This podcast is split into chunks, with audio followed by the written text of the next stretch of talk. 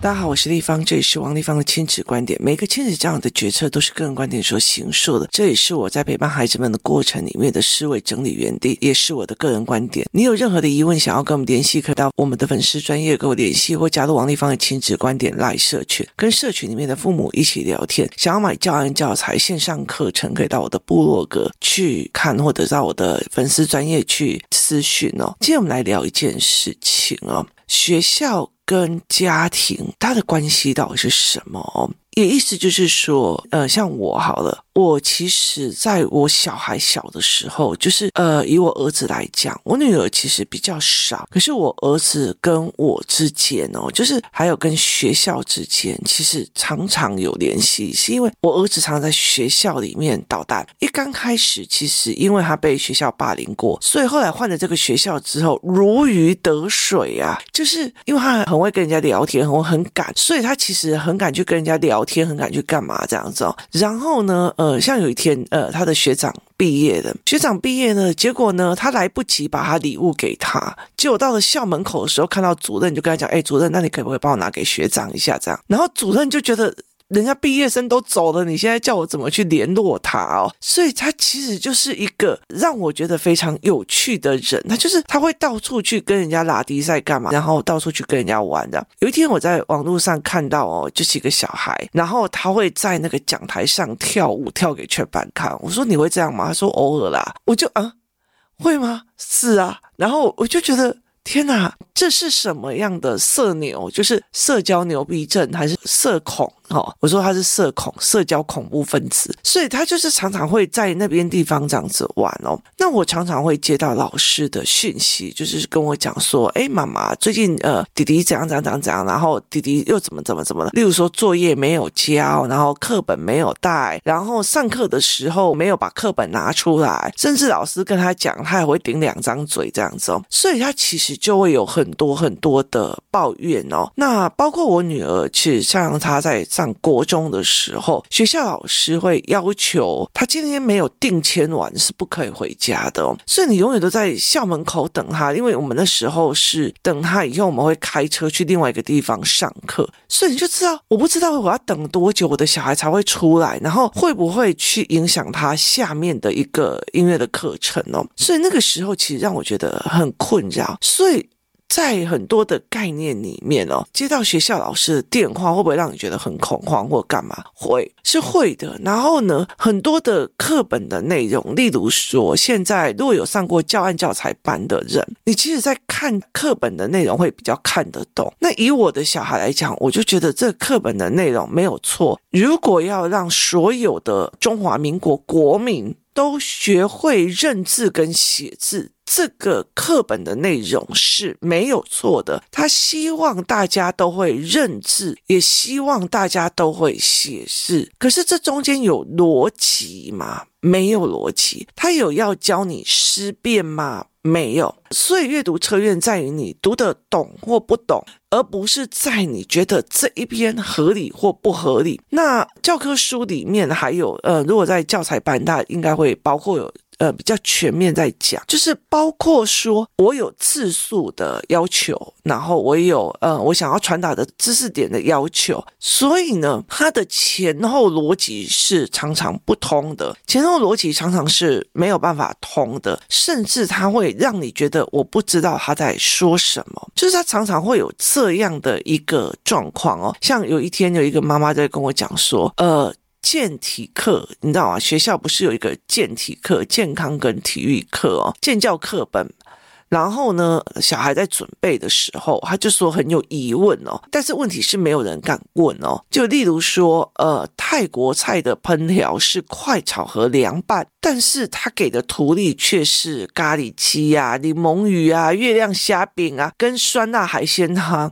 他就说，到底哪一个是快炒？所以其实对小孩来讲，会觉得逻辑不通，你知道吗？就是他到底这个逻辑是怎么来的？你怎么会觉得泰国菜的烹调方式是？吃快炒，然后我就会觉得很有趣，你知道吗？就是我说快炒其实在泰国蛮多的哦，我就呃找出的一个影片，就是在泰国，你知道吗？泰国有一家店是很有特色，它快炒那个空心菜有没有？然后炒一炒之后，他就甩锅到对接，因为他们吃饭的地方在对接，所以他就会把空心菜往天空一抛，然后对方就有一个一个人拿着盘子去接那一盘空心菜。那泰国的快炒在台湾的泰式餐厅哦，他们其实不太会用那种快炒给你看，他们的快炒真的是在路边的那种快炒，真的是蛮多。可是问题是，你的图示给的是咖喱鸡、柠檬鱼哦，所以它就是完全没有办法这样子哦。所以其实它里面有一些，例如说数学的计算啊，什么有的没有的哦。可是它并不是一个思考性的。过程，如果有上过我数学思考班的数学的概念的时候，你们其实就会比较清楚的知道。然后我其实有很多的数学的教案跟教具去陪孩子们去做。所以其实对我来讲，学校呢给学生的，就是学校给学生的，它是认字跟识字，尤其是国小。那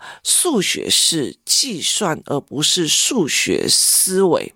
好，所以对我来讲，它是一个阶段性的。以幼儿园老师来讲，以幼儿园老师来讲，他是陪幼儿的那一段；那以国小老师来讲，他是陪国小的那个阶段。我让你会识字，我让你会写字，我让你会计算哦。到了国中的时候，我让你好好考上会考，取得好成绩。然后高中的时候，我让你好好的考上学测，好，来，这都是短期目标，这些都是短期目标。所以学校老师的任务，其实他们是在做短期的目标，因为他们会陪孩子一段。短期目标重不重要？重要啊！你例如说，我的小孩。不会认字，不会写字，甚至不会计算哦。那他就是不会认字、写字跟计算。他上课不知道尊重人，就是不知道尊重人。他上课想要一直乱讲话，就是不会自律。好，所以这些东西他反映给我的时候，我就会开始去挑咯，我就会开始去想，对，他上课乱讲话，没有尊重老师。他上课没有把书拿起来，没有注意听，然后他其实是是不是有能力上的困难？然后或者是怎么样这样子哦，他没有写作业，原因是什么？好，我会去知道，然后我去做。那后来我就一直在想一件事情哦，就是幼儿园老师是处理幼儿园的事情，国小的老师是处理国小的这一段。那你你想看看哦，如果是幼儿园是处理，就是说呃生活常规。好，那国小除以认字识字，然后包括基础的常识啊。以香港来讲，它只叫常识课；在台湾有健体呀、社会自然这样子。那那些都是一个 common sense。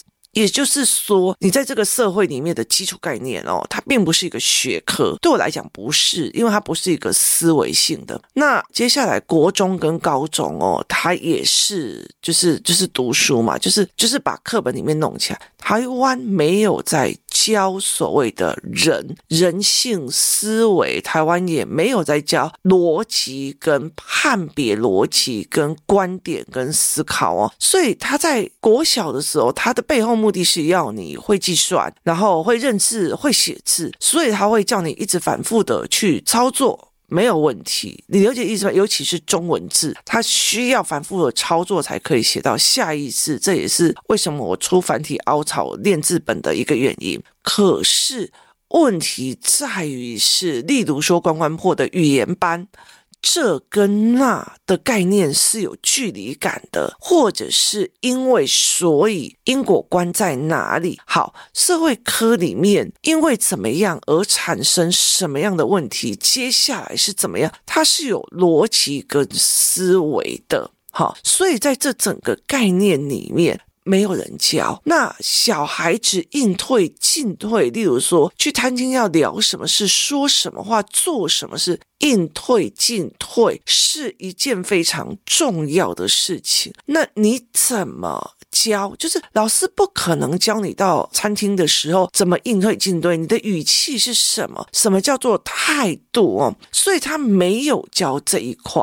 然后很重要的一件事情是，他也没有教社会运作的逻辑跟商务思维的逻辑哦。所以意思就是在于是。阶段任务有人教，长期任务没人教。听清楚，就是说呢，国小这一段有老师，有安亲班，有补习班；国中这一段有老师，有安亲班，有补习班；高中也有。可是他长远这人生当中看事情的态度、思考的方式、判别事情的逻辑谬误，包括他怎么去解读人性。怎么去解读一件事情的思维？怎么去思考他的人生？怎么去看到他人生是不是在一个所谓的舒适圈要破圈的一个思维概念？这些东西谁教？也意思就是说。如果我们长期性的都在陪着老师，就是你知道有很多的妈妈非常的积极的，从幼儿园、国小就是一直在写作业、考卷陪读，写作业、考卷陪读，鸡娃就是一直打鸡血，就是接下来就开始一直练你的十八般武艺、围棋，然后数学、奥数什么有的没有。好，你全部的东西就是。学校在教这一块所谓的短期目标，你也在教这一块，就是你等于跟呃学校的老师走的是同一条路，就是你也是成为一个学校的老师一个样貌。好，接下来到国中你也陪他写啊，然后陪他用啊，就是尽其所能在短期目标。那人生长段的这一件事情谁教？就是。这是谁去教？什么叫做个人观感？什么叫做不同领域的观点？什么叫做比例性原则？什么叫做他犯了逻辑上的谬误？什么叫做他站在他自己的立场说话？什么叫做哦，原来这叫人性？什么叫做原来我们如果反人性的时候，我们会得到人生的哪一个观点跟思维？没有，没有人教。他们其实只 focus 在两个字情情绪加上短期利益，就是学校老师在学校教的是国小的该用的知识课，妈妈回到家也是教这个，然后国中的时候的呃，不管是学校老师他在帮你冲的是会考，然后呃补习班也在帮你冲会考，妈妈回到家里也在帮你冲会考，好，所以他其实是。全部都在一个所谓的短期的东西在做，那所以东西都是在短期的东西。那人生这一块这么长的东西。这么长的一个概念，你怎么教？包括说，好，如果说你这一辈子只是想说，哦，让他考到一个好高中，或者是考到一个好大学的背后目的，你最根本，你最根本考到一个好大学的最根本，我们在讲第一性原理。第一性原理就是离开表面的东西，去串根本的东西。你今天并不是为了要台大，而是台大后面的一个叫做职业赚钱的机会，它是你最基本的一个原理。好。好，那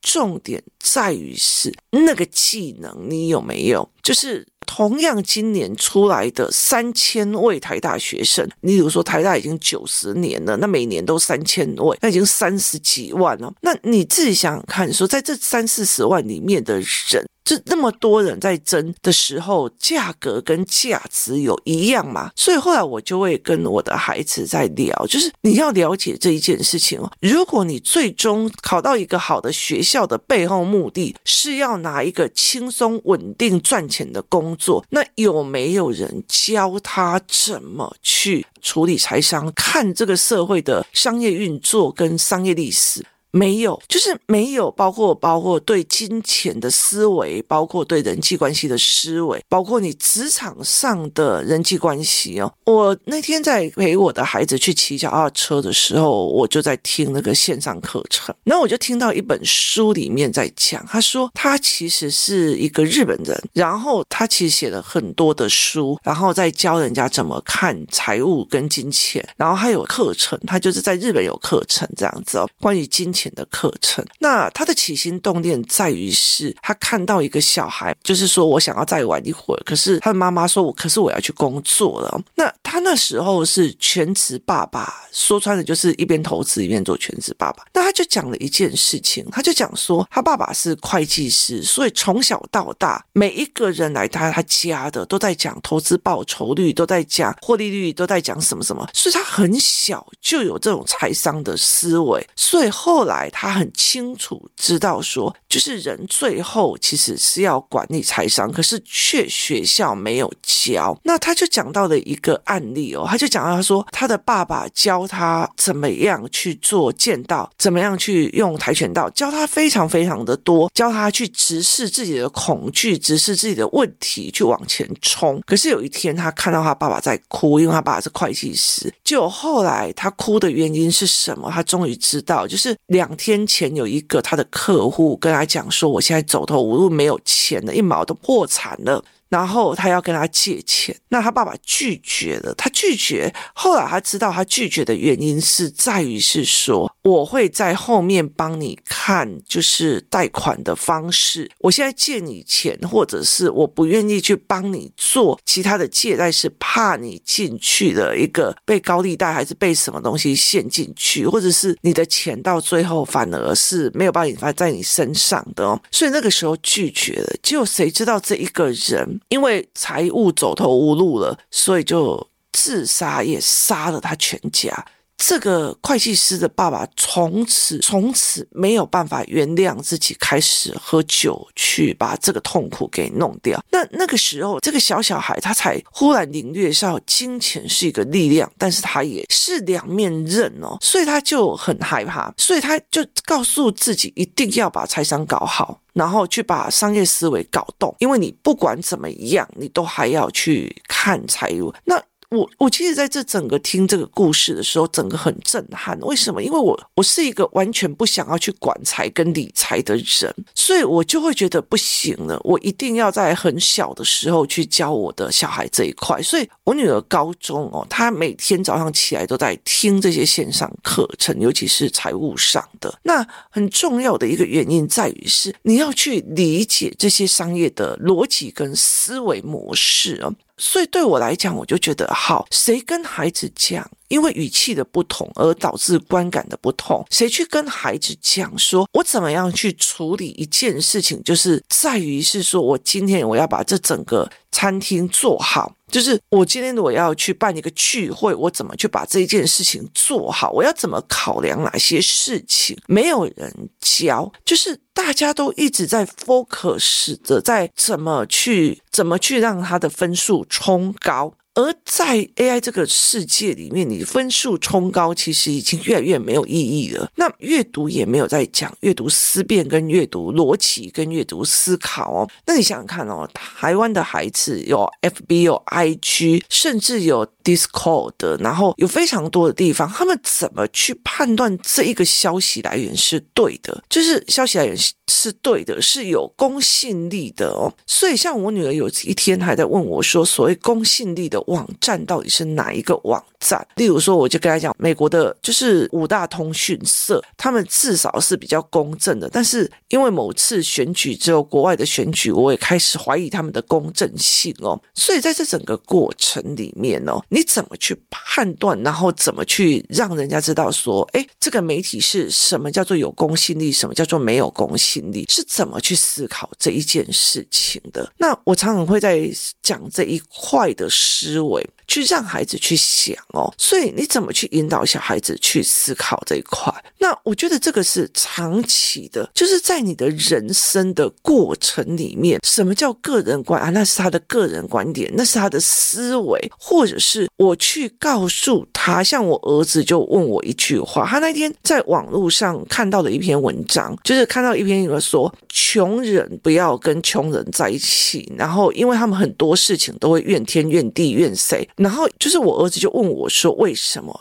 我就说因为他们的容错空间很少。如果你看到一个很穷的人，他买每一样东西都要花钱，只要一个碗破了，他就会拉起他的，因为又要花钱了，所以他就会开始骂、开始吼、开始怪罪别人，因为他的人生压力已经大到随时都要啪个一个碗盘都会让他啪，所以他们就会在那个氛围里面一直在怪别人、骂别人或怎么样。那他那篇文章的说法是，你要远离这样的家庭，就是所以就是贫穷要。出去外面闯哦，意思就是那里面都是恶意的，都不是善意的，每一个人都在骂别人或怪别人。那他就问我说：“那为什么？”我就说：“如果哈，今天有两个人去做生意，那一个人他做的，例如说他们两个都做蛋挞，然后一个人就讲说：‘我做的那么好，你们都不来吃，都是你们不识货了，都是你们怎样怎样啊，都是你们怎样怎样。’另外一个人在想：‘诶。’我是不是选错了一个产品？这个产品是不是没有话题度？这个产品是不是没有做什么东西？是不是我的运作流程不对了？所以导致交货会混乱，然后所以怎么样怎么样？那我要应该做什么样的流程才是对的？所以。所以你才会一直修正。当你一直修正的时候，你就会越来越好，越来越好，你就当然会赚到钱。可是你完全不修正自己，全部都是怪客人的话，你是不可能。摆脱你那个所谓的销售不良的那个困境哦，像我到现在哦，你看我是为了小孩才开工作室，没有赚钱啊。然后接下来为了小孩才用凹槽，现在凹槽要整个大出清卖掉，因为我想要终止，因为它没有赚，然后呃，甚至还是会一直让我在亏本。那只是我会觉得说有很多学习障碍跟书写障碍的孩子需要，所以我就会。一直在在卖这样东西，但是目前为止，我要把它整个都出清掉，然后呃，希望就是不要再碰这一块。那所以在这整个过程里面，我就会想到这一件事情，是我要开始修正说，哦，原来其实现在的小孩妈妈需要什么？例如说，我之前卖过教案，很多人就看到我在弄教案，就说这个教案有没有卖？卖了以后他们不会教，那我就想，哇，原来妈妈不会教，或者是怎么样？那我要怎么教？所以，我们后来就观光铺有自己的语言课。好，有语言课之后，我就会想，哎，不是每有一个人都可以会来台北上课。所以目前为止，我有可能会做一对一的线上课程，让很多的带领员可以去用教案，然后一对一，你们在家里，在全世界，只要上线，你就可以。呃，用中文的语言课、认知课，然后大人就是活动带领员一直跟这个小孩对话，就是所以就是你要一直修正，是不是我自己做错了？是不是不符合 TA 的要求了？是不是我没有办法帮父母解决问题了？好，这才是一个概念，所以我就会带领孩子去思考这一条线。那我。如果今天从头到尾都只是觉得学校老师教回来，我也是教功课，然后也是教这些的时候，那他长期的那一块谁顾？现在很多台湾的妈妈或者是家长，一直都是问题出在这里，就是小时候赶快一个幼儿园，幼儿园接下来国小，国小你就开始补习班，什么班什么班什么班，就是我们全心全意的在帮他做阶段性的任务，结果后来才发现，到了高中了，他忧郁。他生病的，他干嘛了？他跳楼了？他什么？就是你才会发现，他人际关系这一块没有人在做，就是人际关系没有在做。他交朋友也不会交，他怎么去解释人性，他也不会解释。所以到最后，他反而压垮他的是财务，他压垮他的是人际关系，他压垮他的是别人的那一句个人观点的话语。所以，其实这才是一个最恐怖的一件事情，就是学校的老师，国小他是让你写字算数，他并不是在教做人。那国中的老师全心全意的在带着孩子拼会考，高中在全心全意带着孩子去拼学测，可是。这个都是阶段性的，上了大学之后，上了研究所之后，你的那个长的呢？那些长的呢？所以，当我很清楚在认识这一点之后，学校老师在教九九乘法要他背，我就一定要用乘法怎么来的，我一定要让他懂。数学的思维，因为思维是带一生的，计算是带一时的。那学校老师在带认字的时候，我就会去出了很多的所谓阅读理解的教案跟教材。为什么？因为阅读理解是长期的。认字写字是短期的。那当国中的老师在教说你要赶快把这个背起来的时候，我教我的孩子是推演，我甚至教他开始要走财务的思维跟逻辑。然后甚至历史要看，因为在什么环境里面做什么事情，做什么决策，你要去看历史的人在时空环境之下的条件选择跟做事方式，而不是那个时候发生了什么事，因为